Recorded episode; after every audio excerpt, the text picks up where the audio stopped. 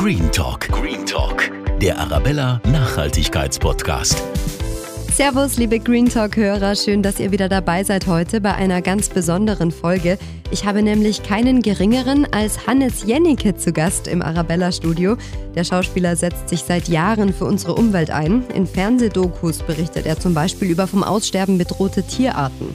Bewegungen wie Fridays for Future und die schwedische Umweltaktivistin Greta Thunberg verteidigt er. Die hat was losgetreten, was Leute wie Al Gore, DiCaprio, Robert Redford und meine Wenigkeit nicht geschafft haben. Insofern finde ich diese Bewegung ganz, ganz wichtig. Warum ihm das Thema so am Herzen liegt und wie nachhaltig Jennike selbst in seinem Haus am Ammersee lebt, hört ihr jetzt. Green Talk. Hallo Hannes, schön, dass du hier bist bei uns im Green Talk heute. Du bist Schauspieler, schreibst Bücher und gibst alles, um unsere Umwelt zu schützen. Erstmal Respekt, wie du das alles unter einen Hut bekommst. Wo setzt du dich denn konkret für den Umweltschutz ein und wie kam es dazu, dass es dir so wichtig ist? Also ich bin mit 15 schon bei Greenpeace eingestiegen, glaube ich, gar nicht, weil ich die Welt retten wollte, sondern weil ich irgendwann in der Zeitung ein Foto gesehen habe von einem kleinen Schlauchboot, was gegen einen riesigen japanischen Waltrawler angefahren ist. Und die wurden dann irgendwie mit Wasserkanonen weggesprüht und weggespritzt. Das fand ich als Junge einfach cool. Und dann bin ich da Mitglied geworden. Dann kriegt man diesen Newsletter alle drei Monate. Und wenn man den lange noch liest, fragt man sich so ein bisschen, warum eigentlich alle wissen, was passieren müsste, aber genau das Gegenteil passiert. Und seitdem verfolge ich so ein bisschen das, was zum Thema Umwelt passiert und bin dann irgendwann auch in eine Ortsgruppe eingestiegen bei Greenpeace, das war in Köln. Und ähm, habe immer beobachtet, dass halt Industrie und Politik genau das Gegenteil dessen machen, was wir machen müssten. Also wir haben ja bis heute einen steigenden CO2 äh.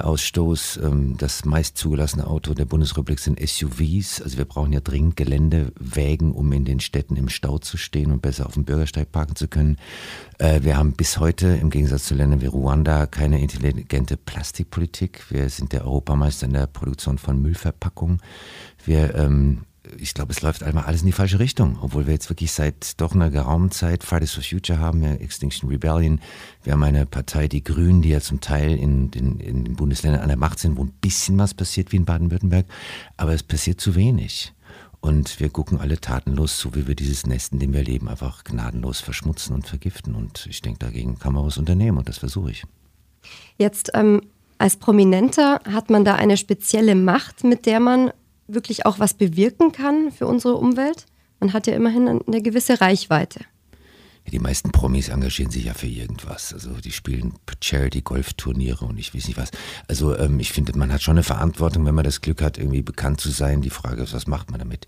Ich habe einfach die Tatsache genutzt, dass ich im Fernsehen arbeite. Ich bin jetzt seit 40 Jahren Schauspieler und habe irgendwann gedacht, ich kann vielleicht noch mehr machen als noch ein Krimi und noch eine Schmunzette und noch eine Komödie und noch ein Beziehungsdrama.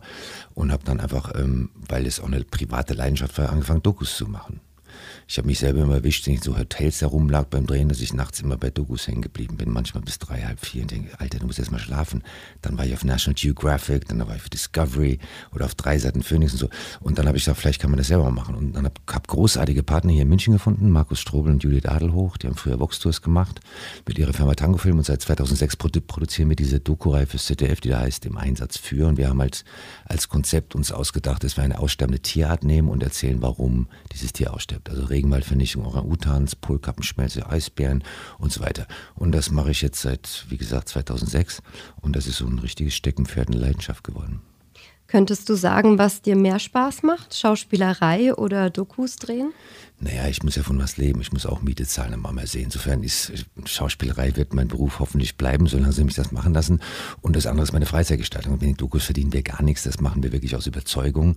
Meine Partner leben davon, dass sie eine der Hauptlieferanten für Galileo sind bei Pro7 Und wir machen das einfach, weil wir ab und zu was machen wollen, was Sinn macht. Also ich habe jetzt natürlich schon oft genug gefragt, wo waren Sie gestern um halb zehn? Haben Sie ein Alibi? Ja. Äh, hier ist meine Karte, wenn noch was einfällt.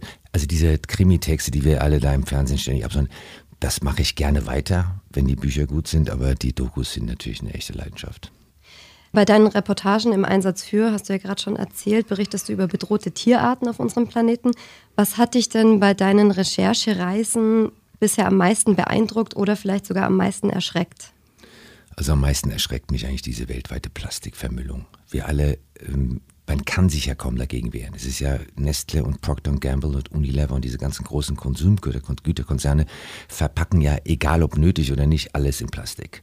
Und am allerliebsten in Einwegplastik. Und da frage ich mich, warum machen sie das? Natürlich, weil es billig ist, weil es praktisch ist und weil die Politik nichts tut. Hätten wir eine Plastiksteuer zum Beispiel auf Einwegplastik oder würde ein To-Go-Kaffeebecher ein Euro Pfand kosten, wäre das Problem gelöst. Nur warum passiert das nicht? Du kannst egal wo auf diesem Planeten übers Meer schippern und das habe ich ganz krass erlebt bei diesem Haifilm, den wir gedreht haben es gibt kein Meer, was nicht eigentlich als Plastikmüllhalde missbraucht wird. Und dagegen kann man ja was tun. Jetzt kriegen wir ja endlich wohl ein Plastiktütenverbot. Als eines der letzten Länder der Welt haben wir unglaublich gebraucht. Wir haben einen PET-Konsum, der ist völlig wahnsinnig. In Deutschland werden jedes Jahr 17 Milliarden PET-Flaschen verballert und es wird entweder verbrannt, was völlige Verschwendung ist, oder es landet halt leider doch in der freien Wildbahn. Sprich, erst mal in Flüssen, später im Meer. Dagegen kann man was tun. Also ein Beispiel ist natürlich, dass man nicht PET kauft, sondern Glas. Dass man sein Leitungswasser trinkt anstatt in PET-Flaschen ein Sixpack mit 1,5 Liter Flaschen in den dritten Stock schleppen ohne Aufzug. Wir quälen uns da ja völlig überflüssig. Man kann sich einen Sodasprudel dazulegen, machst du deine eigene Limo, kannst du sogar Bio machen, alles in Glas mittlerweile.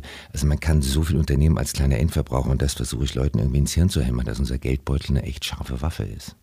Man kennt ja auch die Bilder aus den Medien von Tieren, die mit Köpfen in Plastikflaschen stecken und daran verenden. Hast du da selber auch sowas mit eigenen Augen gesehen? Ja, ja. Also wir haben reichlich Wasserschildkröten gesehen, die an Plastik erstickt sind. Also Wasserschildkröten ernähren sich bevorzugt von Quallen und die verwechseln sie gerne mit einer Plastiktüte. Insofern haben wir gerade in Costa Rica und in Mittelamerika, da haben wir einen Teil unseres Haifilms gedreht zum Thema Haiflossindustrie, haben wir ständig Meerestiere gesehen, die an Plastik erstickt sind. Jeder kennt die Bilder von Orcas, die anstranden. Der ganze Magen ist voller Plastikmüll. Wale sind voller Plastikmüll. Das ist ja unser Konsumdreck. Und das liegt wirklich in unserer Hand, das zu verändern. Was hat man da für ein Gefühl, wenn man das wirklich mit eigenen Augen sieht? Man staunt über die Dummheit der Menschen, vor allem der Politik. Es wäre ja ein leichtes, sowas zu steuern. Es wäre auch für Nestle ein leichtes, anders zu verpacken. Ich meine, warum muss eine Nespresso-Kapsel in einem Pappkarton daherkommen. Die Kapsel selber ist aus Plastik und aus Aluminium und das Ganze noch in Zellophan einschweißen. Also diese ganze Kaffeekapsel-Quatsch zum Beispiel. Warum wird denn nicht schlicht und einfach verboten? Warum besteuern wir Plastik nicht so hoch, dass die Hersteller sich überlegen, ob sich das noch rechnet? Und warum werden wir nicht belohnt mit einem echten Pfandsystem? Ich meine, Coca-Cola hatte mal die Glasflasche. Das gibt es in Afrika zwar immer noch. Und da gibt es richtig Pfand drauf. Und da schmeißt kein Mensch eine Pla äh, Glasflasche weg. Plastik schmeißt jeder weg. Warum geht man nicht zurück zu einem Mehrwegsystem, zu einem Pfandsystem, was einfach diesen Plastikmüll reduziert.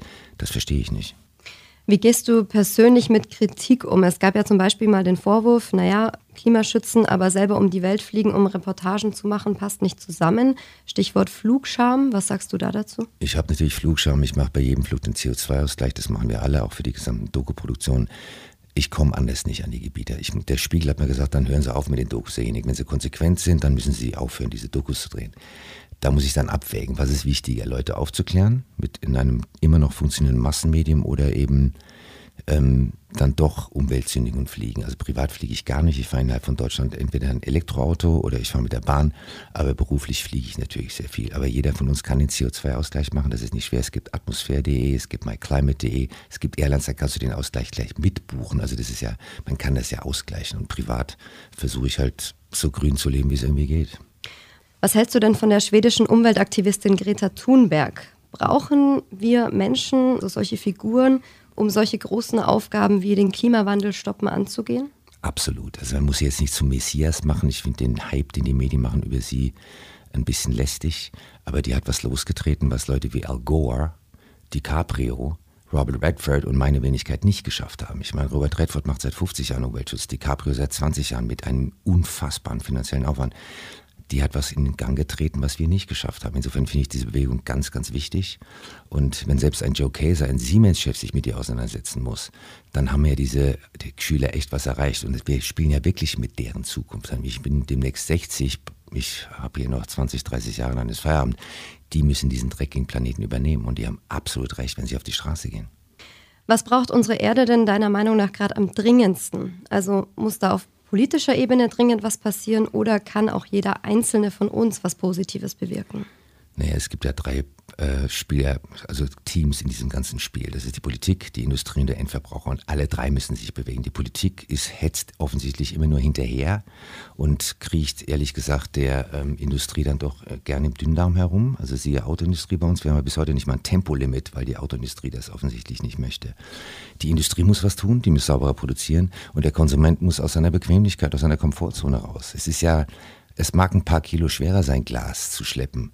Äh, oder es mag jetzt äh, in der Anschaffung mag ein Sodasprudel erstmal teuer erscheinen, aber er rechnet sich ja ganz schnell und es rechnet sich vor allem für die Umwelt. Also es müssen alle drei Spieler müssen sich bewegen. Was tust du selbst konkret in deinem Alltag, um die Umwelt zu schonen? Ein paar Sachen hast du schon genannt. Vielleicht kannst du es nochmal zusammenfassen, vielleicht die wichtigsten Tipps mitgeben, was auch jeder Einzelne von uns tun kann. Also erstens mal öffentlicher Verkehr oder Fahrrad. Es ist manchmal unangenehm, bei Regen und Schnee ist Fahrradfahren bestimmt nicht lustig, dann geht mal auf die öffentlichen. Bahn fahren anstatt fliegen. Das Auto stehen lassen, so oft es geht. Plastik vermeiden, wo es nur geht. Man kann wirklich fast, fast plastikfrei leben. Gibt mittlerweile unverpackt Supermärkte. Ähm, ich habe einen Bioladen bei mir draußen am Ammersee, da wird gar nichts verpackt. Also das gesamte Obst, Gemüse ist dort unverpackt. Das kann man als Konsument vermeiden. Ähm, ich glaube, die eigene, man über seinen Wasserkonsum nachdenken. Wie, wie viel heize ich? Es gibt eine wunderbare Berechnung vom Klimainstitut in Potsdam, die haben mal ausgerechnet, wenn jeder deutsche Haushalt seine Heizung im Winter um ein Grad runterdreht, kannst du ein komplettes Atomkraftwerk vom Netz nehmen. Das gleiche gilt, wenn wir alle unsere Standby-Geräte ausmachen würden. Nur die Bundesrepublik geht ein zweites AKW vom Netz. Also wir haben eine unglaubliche Macht. Und ansonsten ähm, einfach ein bisschen bewusster leben, ein bisschen sanfter mit unserem Planeten umgehen. Dann komme ich zu unserer Schlussfrage, die wir jedem Podcast-Gast im Green Talk stellen.